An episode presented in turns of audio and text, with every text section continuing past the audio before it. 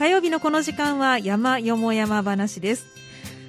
新年最初の山よも山話ゲストをお迎えしています。異業種交流会アウトドア部の久保田さんです。久保田さん明けましておめでとうございます。明けましておめでとうございます。今年もどうぞよろしくお願いいたします。ます。新年早々ご出演くださってありがとうございます。もうね暇にしてますんで ね、あのお仕事されてた時はもう今日から仕事始めそうですね。ねっていう感じですけれども。もうじゃ最近お正月はゆっくり。もうのんびりしてますね。日の出は見に行かれないんですか？初日の出は今年は行かなかったですね、はい、やっぱ曇り予報でしたし。そうなんですよ。天気予報見てね、ええ、あんまり条件良くないなと思ってたんですけど、はい、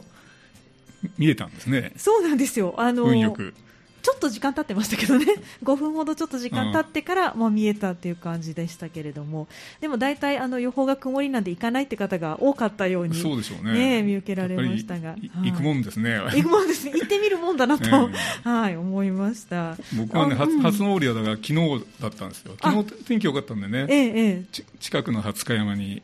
登ったぐらいですね、いつも日の出を見に行かれるんだったら、20日さん。いや、別にそういうふうに決めてるわけじゃない決めてるわけではなく、はい、そうなんですね。まあ、じゃあ、今年は、あの、たまたまね、お天気がということでしたけど、また来年ね。そうですね。見られるといいですよね。まあ、そんなお正月の話題なんですけど、お正月は、山は、じゃあ、その20日さんに登られただけで。うん、まだ、昨日の20日さんだけですね。で、うん、去年はね、はい、あの、年始に、どこ行ったかな？妙高山とかね、はい、妙高山じゃない。妙見山。びっくりしました。あそんなところまで行かれたのかと思ったけど、はい、であと江戸の山にも行きましたね。牛松山って。ね、ご紹介もありましたけど、牛松山も行かれて、あの今年もちゃんと虎の山ってあるんですよね。ねうん、あの江戸の山を考えたんだけども、ええ、登山としてはそんなにね、はい、大した山じゃないんでね、うん、わざわざ行くのはどうかなと思ったんですけど。例えば滋賀県にあるのが、ええ、虎御前山っていうのがありますね。虎御前山滋賀県に。これはね以前あの小谷山をご紹介した時に、えはい、すぐ横を通ったんですけど、はい、あの琵琶湖の東側のあの JR の駅でね、はい、川家って駅があるんですけど、はいまあ、小谷山もそこから登れるんですけどね、ええ、もう川家駅からすぐ近くのところに虎御前山っていうのがありまして、うん、まあ、標高が220メートルの低い山なんですけど、本当に低いですね。ここはね、あの織田信長が、はい、あの小谷山を攻めた時にですね、その織田信長が陣を張った山なんですよね。でその虎御前山。虎御前山、うん、なんか強そうな名前ですけどね、そうなんね、まあ、それも低いしね、わざわざそれだけ登るほどのことでもないなという感じですね。でもう一つね、有名なところではあの武田城ですね、はい、この武田城の山の名前が、ええ、虎伏山という別名があるんですね。あそうなんですか。虎が伏せたような虎がこう寝てるような形に見えるってこと？へえ、はい、でこれもね、はい、あのまあ、雪のない時に登ったんですけども、うんうん、ほとんどあの土を踏まなくて登ります、ね、あの車で行っちゃったらね駐車場からあのもうすぐに上に自動車道を歩くように指示されるんでね、えーはい、ほとんど土の道は歩かないです。そうなんですね。で今あのホームページを見たらね、えー、あの武田城の最寄りの駅から登る登山道もあるんですけど、はい、これは通行止めになってるんですよね。やっぱ雪のため、ね、そうですね。ですから冬の間は入れる時期が限られてて、確か10日まで、今月だったらね、10日までにしか入れなくて、しかも雪が積もったら入山禁止という状況なんで、なるほど。これも難しいんですよね。なるほど。それで考えたのがね、あの市議山ですね。市議山はいこれは山の名前に虎がつくわけではないんですけども、ええ、あのご存知のように、あの虎の大きな置物がありますよね。はい、そうですね。はい。ですからうちのクラブの今月の例会はですね、ええ、あの市議山から生駒山へ重装しようと思ってるんですよね。あいいですね、そうですか、もう寅年ということもあり、そうですね、うん。で市議さんがなぜ寅年かって知らなかったんですけど、ええ、なぜ虎の像があるか、はい、古い話でね、ええ、聖徳太子があのお参りをしたんですけどね、うん、あの物部の守屋と戦ったっていう、はい、あ歴史ありますよね、え、その戦う前に市議さんでお参りをしたら、うん、その勝ったんですよね、うん、でそのお参りをした年が虎の年ではい、でしかも虎の年、うん、虎の日、うん、虎の国、うん、虎が3つ揃ってるんですけども、それで虎が市議さんと結びついたみたいですね。ああそうなんですね。それはじゃあもうこれは本当にじゃあ虎年の年に行くのにぴったりあの寅年に行くと、うん、願いが叶うということで、そうなんです、ね、今年は多分人が多いんじゃないでしょうかね、ね、そうですね、じゃあ、霊界で行かれるということで、皆さんも楽しみに、そうですね、ねあの残念ながらね、虎の日じゃないんですけどね、そうなんですよ、これでもできれば虎の日に、ええ、虎の日が月に3日ぐらいあって、はい。うん、元旦がそうだったんですけどね。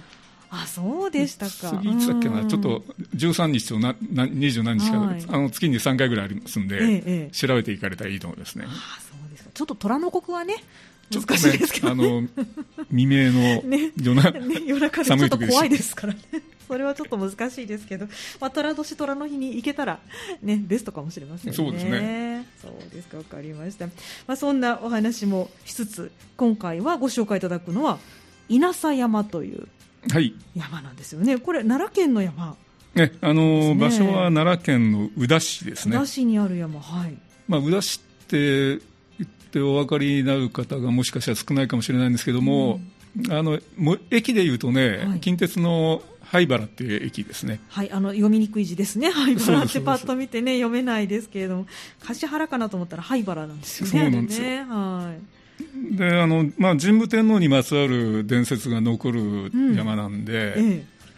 まあ、年始の話にはまあいいかなと思ったんですけどね、うん、なるほど、そうなんですね、なんか言われがじゃあかなり多いそうですね。あの場所があの桜井っていう駅ありますよね、ええ、そそこは多分皆さんご存知だと思うんですけど、はい、そこから真東に大体30キロぐらい、うん、あごめんなさい、東へ10キロぐらいですね。はいにある山なんですよ、はい、だから伊勢川から通ってあの柏原の方へ行くのにちょうどその横を通るんですけどね、うん、で神武天皇の伝説であの統制の伝説ってのがありますよね。九州から大和に攻めてきて、うん、で一旦伊古までたあの戦いに負けて退いて、で大回りして南へ回ってね、はい、熊野から北上して、橿原へ入ったと、うん、そういう伝説があるんですけど、はい、そのだから伝説の統制の最後の方の場所ですね、稲佐山が。へえ、そうなんですね。はい。まあ、ああくまで伝説の話なんですけど、ね、伝説っていうか、まあ、日本書紀に載ってる話なんでね、ええあの戦前はそれが正しいという,、ねまあね、ことを言われてたんですけどね、はい。まあ、ちょっと日本書紀はほぼあの、ね、伝説のものが、まあ、多いかとは思いますけれども、かなり作り物が多いという話なんですけども、はい。まあ、でもその神武天皇のゆかりの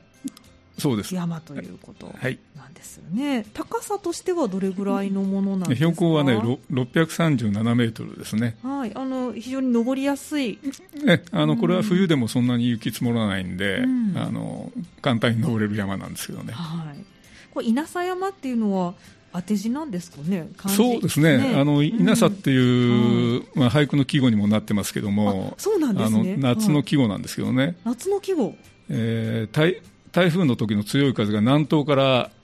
あの吹くような風を言うんですけどね、はい、その稲佐を、この漢字にしたのかどうかがよくわからないんですけども、えー、あの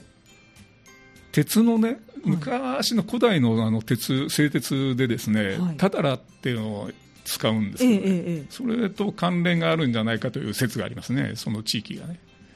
その稲佐って強い風が必要なんですよね、うんうん、なるほど、はい、製鉄するのに、ええ、でその稲佐とそのその辺りの鉄の製鉄のですね、はい、歴史と関係があるかもしれないという。今日はねかもしれない話が多いんですけど。まあそんなことでその、ええ、稲佐って山になった、はい、まああんまり正確なね、あのーはっきりした語源の説明はないんですけどね、まあ、いろいろネットを調べていくと、そんな話が載ってましたですね。あそうなんですね。他に何かこう歴史とか言われっていうのはあるんですか、この山は。なんといってもその、はい、神武天皇と、それからあのだいぶ時代をその何年か千、はい、年ぐらい後にしてですね、ええ、もっと後か、はい、あの高山右近っていうさ、え、武将がいましたけどね、はい、高山右近のお父さんが、うん、あのその稲佐山のすぐ近くのお城にですね、い、た頃に、うん、高山右近が少年時代ですけどね、そのお城の中の教会で洗礼を受けたと。そうなんですね、ね。はい、その時のお城の城跡があるんですけどねあの沢城っていうお城なんですけど、はい、沢城跡という、まあ、今はあの全く遺構が残ってなくて、うんうんうん、看板がないとね、はい、分からないですけど、ね、そうなんですね。じゃあそういった歴史もある山そうですね。ということなんですね。あの先ほど場所が、えーと、近鉄の灰原駅が近いというふうにおっしゃってましたけど、はい、そこが最寄りの駅です。最寄りの駅。ここからもう登山口まではすぐなんですか？えあのー、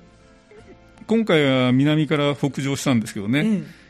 ええ。南下する場合はもう灰原駅からすぐ歩けるんですけども、はい、灰原駅から、えー、直線距離で南に3キロのところに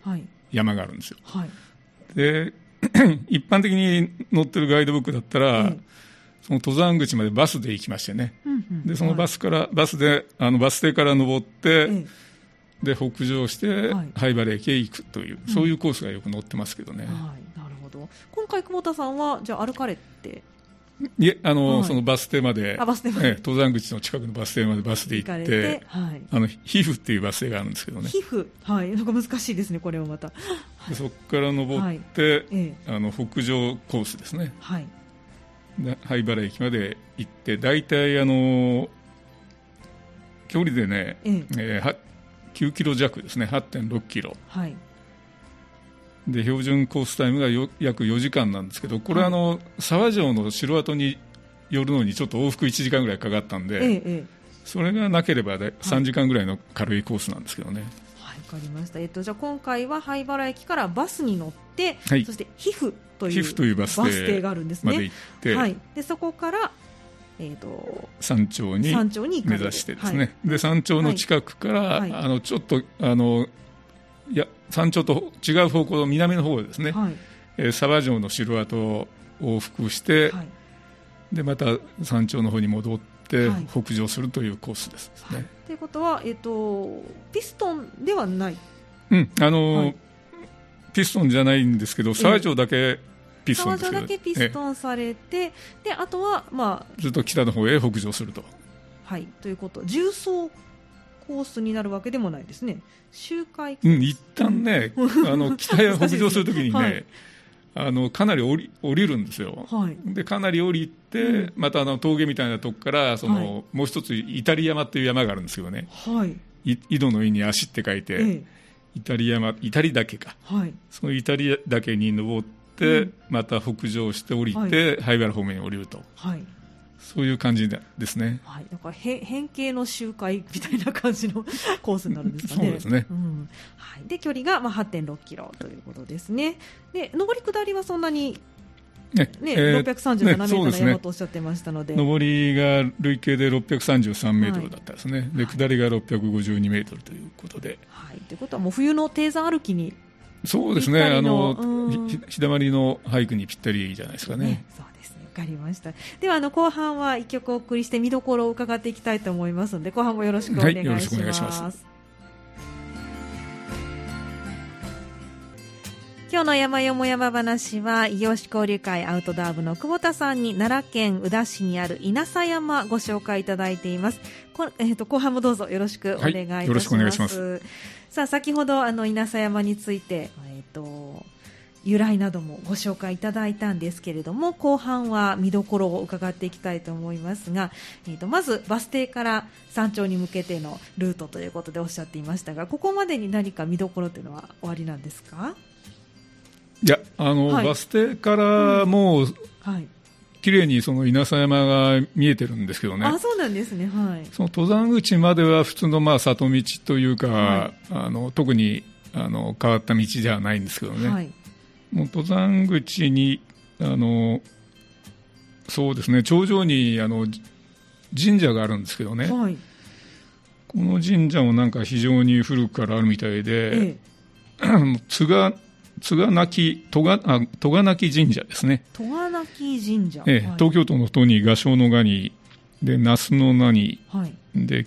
木木はあの山辺の支えるっていう字ですけどね。はい。えっと岐阜県の岐あそうです、わかりやすい、そうです。戸賀なき神社の、ええ、あの名前が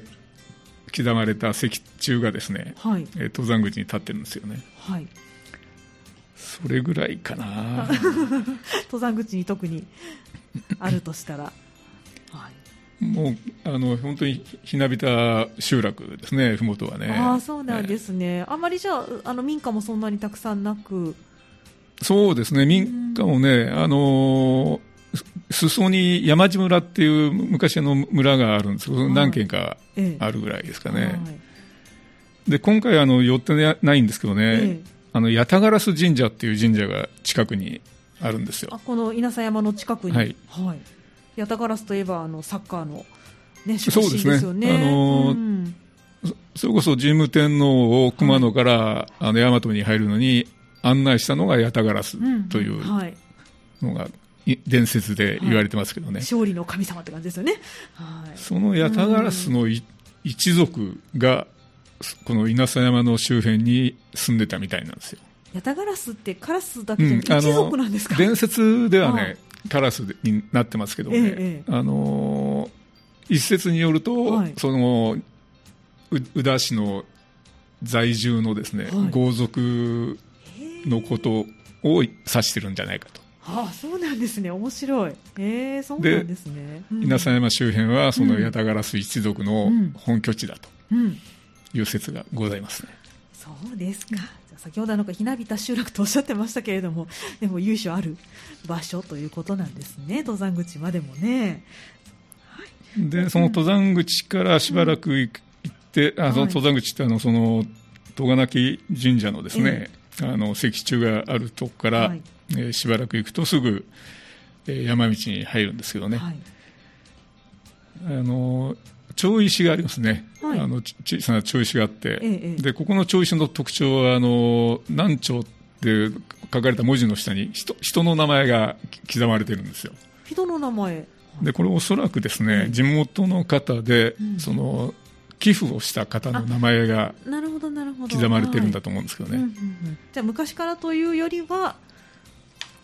ですかね、最最近、うん、あの石柱自体は、あのそんなに古いものじゃないかもしれませんけども、うん、もう大昔からその稲佐山っていうのは、雨乞いの山としてね、はい、あの地元の人に親しまれてたようですね。ああそうなんですね。じゃあそれもあって寄進も皆さんがされて、そうなんですよ。も作ってらっしゃるということなんですね。何丁あるんですか？これね何丁あったかな。えー、忘れてしまいましたけど十十何丁かなで登山口からだいたい約1時間ぐらいで山頂まで着くんですけどね、はい、結構早いですよね1時間ほどでね山頂ということははいで、えー、山頂までその町石とか見ながらですね、えー、えー、しばらく展望がないんですけども、はい。頂上のすぐそばにあの猿岩展望台というのがありましてね。猿岩展望台。で大きな岩がちょっと埋まった形になってるんで、はい、その岩としての高さはないんですけどもその場所からあの非常に展望がいいんですね、はい、あの大宇田の方とかあの遠くは金剛山とかですね。あいいですね、はい、見れるんですけども、ええ、そこで初めて展望のいいところに出るんですよ、うん。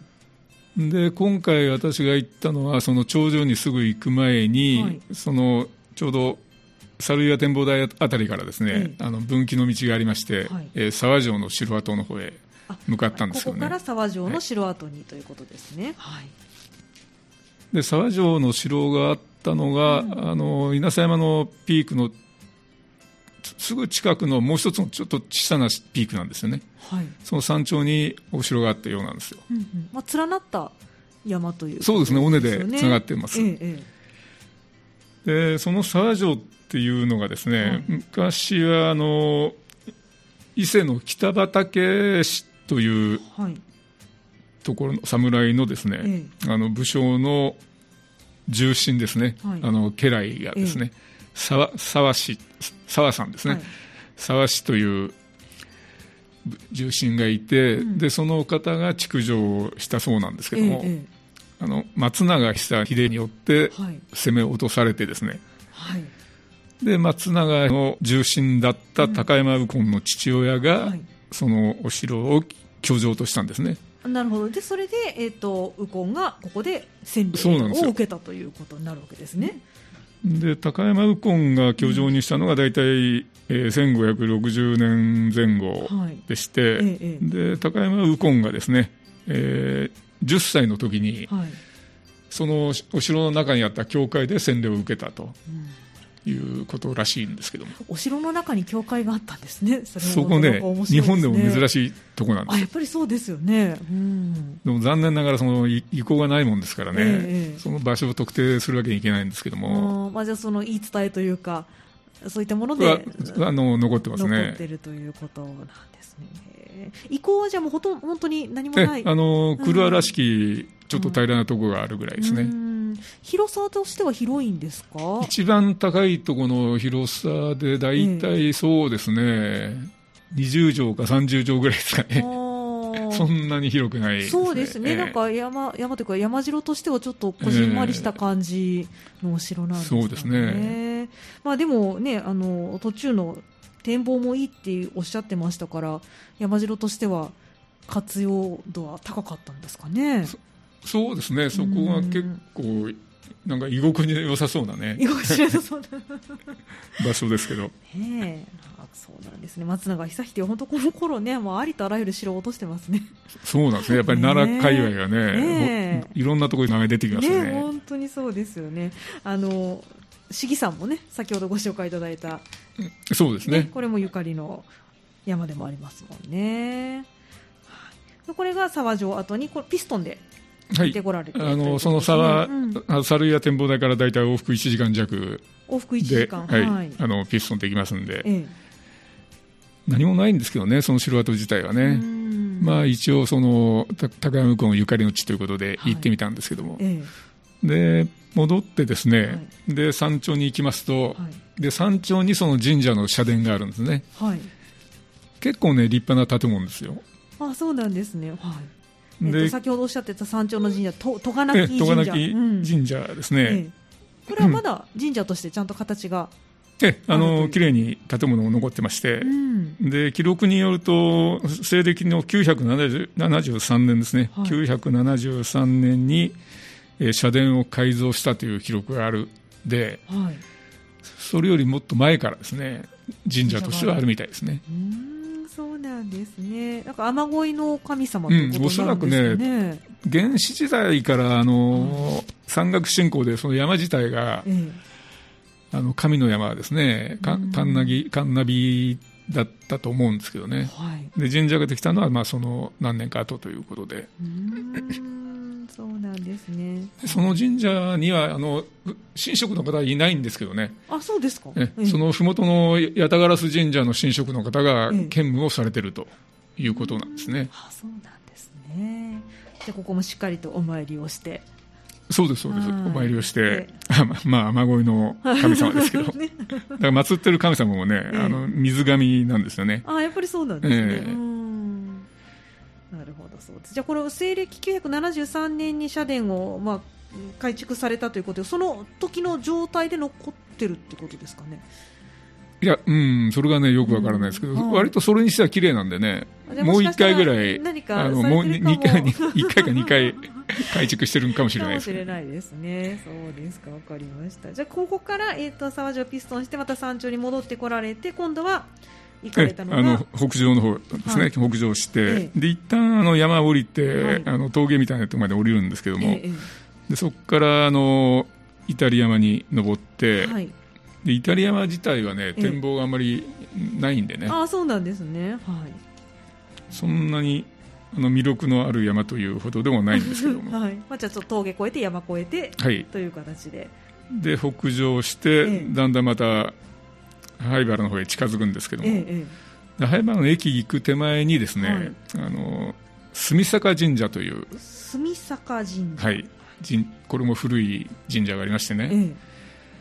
あのこの言われによりますと、えー、日本最古の健康の神というの。健康の神様いいじゃないですか。そうなんですよ。今の時期にぴったりぴったりですよね、うん、あの住坂住坂神社のホームページにですね、ええ、あのそういう表示がありましてね、はい、でなぜ健康の神様というかというと、うん。はい、えー、第10代の崇神天皇の頃にですね、はい。えー、流行り病っていうのが大和を襲ってですね、ええはい、崇神天皇のたかりだと言われた、ええ、そうです。ですかね、はい、その崇神天皇がその流行り病に心を痛めてですね、え、この疫病を鎮めるために、うん、えー、住坂の神様と、はい、えー、もう一つの別な神様を祀ってですね、はい、創建したということですから、うん、非常にあの歴史の古い由緒があるんですけどね、はい、これ時代がはっきりわからないんですね実は。あそうですか。この 10,、10代の崇神天皇を、ええ、あの息子の歴史の年表を見て調べたんですけど、はい、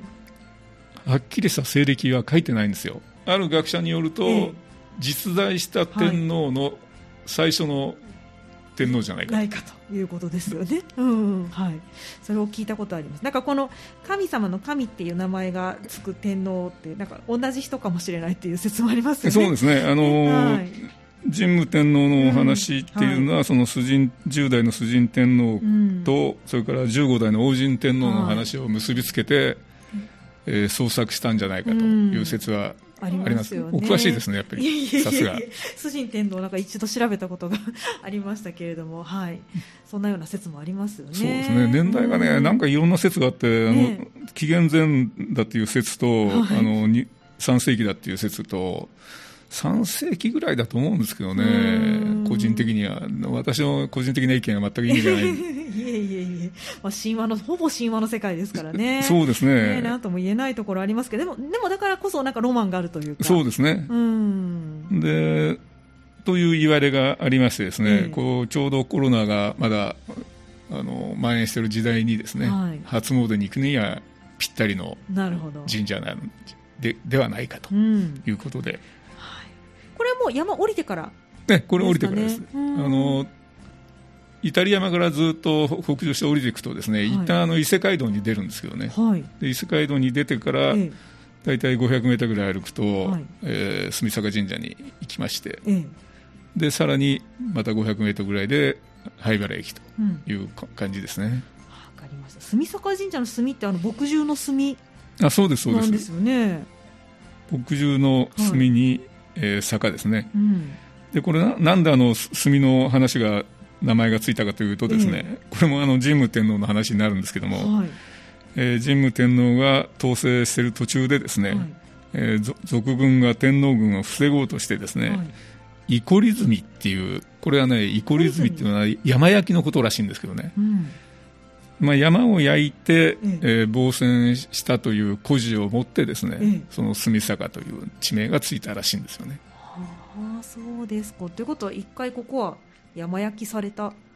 そうですね。場所という、ね、うん、まああのその時代からは、うん、いあと一旦近くに場所が変わってるんですけどね。うん、あ、そうなんですね。うん。まあ、いずれにしても西暦で言ったらですね、はいええ、あの2600年以上前の話でございますんでですね、はい、えー、面白いですよね、こういう伝説がね、その紀元前600年頃にの起こった話がですね、あのまだ残ってて、日本書紀に、ね、残されて、そういう神社もあるっていうのがね。ね言われがあるというのも面白いですよね。なんかやっぱ奈良ってあの非常にこう歴史スポットが多いですね。そうですね。まあ特に宇田はね、はい、あの神武天皇が熊熊野経由でたどり着いたところなんで。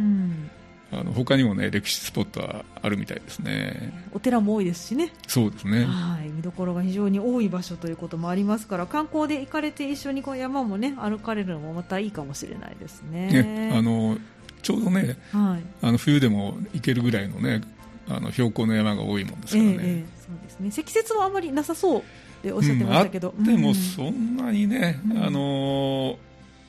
苦労するようなことじゃないと思うんですけどね、うんまあ、一応でも盆地で産地なので多少は寒さはまあ、このうん、今年はまあ念のためどんな山行くのもあの一応チェーンスパイクとかね、えはいあの、経営前とかあった方がいいかもしれないですけどね、念のためにね。そうですね。天候も変わりやすいですしね、そのあたりはちょっと準備万全で、ね、皆さんにお出かけいただきたいと思いますけれども、はい、冬でも楽しんでいただけるという稲佐山をご紹介いただきました。あの、なかなかコロナをね、出せないのがずっと続いてますけど、久保田さん、今年の山目標みたいなのって立てられてますか、うん、山のね、場所としては特に目標はないんですけども、はいえ。ー去年あの、高校時代のワンゲル時代の仲間とですね、はい、山に行けなかったんでね、あそうでしたね、おっしゃってました。これで今年は低い山でもいいんで、ええ、あのどっか一緒に行こうというのが、うん、あの年始のメール あの LINE のやり取りで決まった話なんですけどね。え、そうですか。でそれが一つと、はい、あとあの京都一周トレイルをね、ええ、あの歩いてるって話を前回しましたけども、はい、それの北山の西部がちょっと残ってるんでね、はい、これをまあ季節のいい時期に片付けて、っていうぐらいですかね。一周をちゃんとつなげてということですよね。あれ順番に回ってらっしゃるんんですか？地域的にではなくて。そういうわけじゃないんですよ。もうあの要所要所で。西西とね東先にや、はい、登りましてね、ええ、北が残ってたんですけどね、はい、でその残りを制覇して。そうですね。ね。場所の目標としてはそれぐらいですかね。山の会としてはどうですか？山の会はね、はい、もう毎月毎月行くとこどうしようかって迷ってるんですけど、はい、で1月にし、まあ、必ず定期的にやりたいということと、えー、1月はその市議さんですね、はい、で2月がこの、今日ご紹介した稲佐山にしようかなと思ってるんですけどね、はい、で3月以降まだ場所未定なんですよ。なかなかねあの1年間の計画立てるのも難しいですよね。このとこ1か月か2か月前にやっと立てるっていうパターンが増えてきましてね、